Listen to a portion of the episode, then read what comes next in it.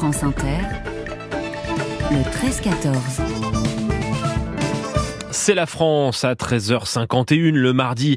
Avec Cyril Petit, vous nous parlez de ces petites histoires, Cyril, qui en disent long. Et aujourd'hui, ces communes qui ont de plus en plus de mal à souscrire des assurances. Et je vous emmène en Ille-et-Vilaine, Jérôme, au sud de Rennes. En ce début d'année, deux petites communes doivent faire face à des problèmes d'assurance pour leurs bâtiments ou leur flotte automobile.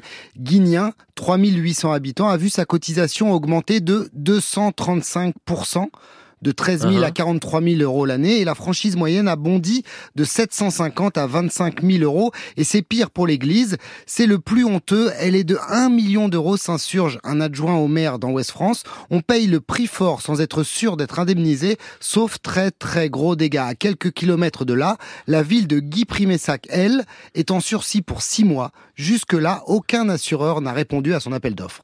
Et on peut l'expliquer, Cyril?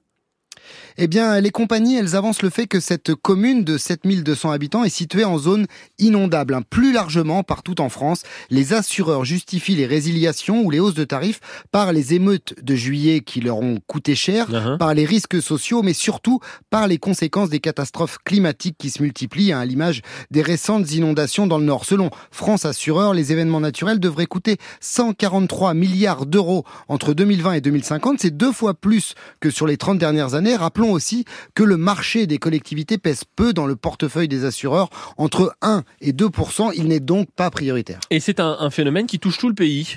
Le Coteau dans la Loire, Toreil dans les Pyrénées-Orientales, les Sables d'Olonne en Vendée, des centaines de communes font face à de fortes hausses de tarifs ou à des résiliations des assureurs. Il y a une vraie inquiétude, me confie-t-on à l'Association des maires de France.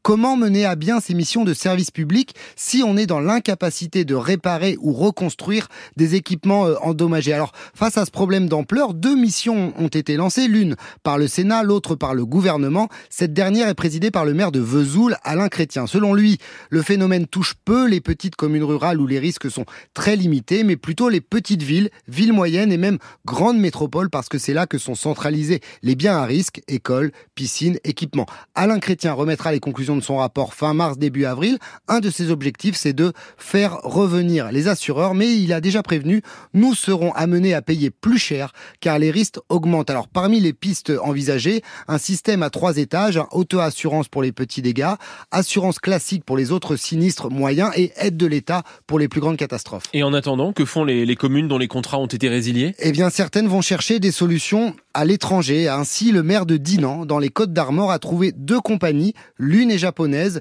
l'autre américano-britannique. Hein, les tarifs sont très élevés, mais au moins la commune est assurée. D'autres réfléchissent à s'auto-assurer en mettant de l'argent de côté, mais c'est un choix risqué qui empêche d'investir par ailleurs. Tout, en tout cas, croise les doigts, hmm. consciente qu'en cas de gros sinistre, c'est l'intégralité de leur budget qui pourrait y passer. Merci Cyril Petit du journal Ouest France.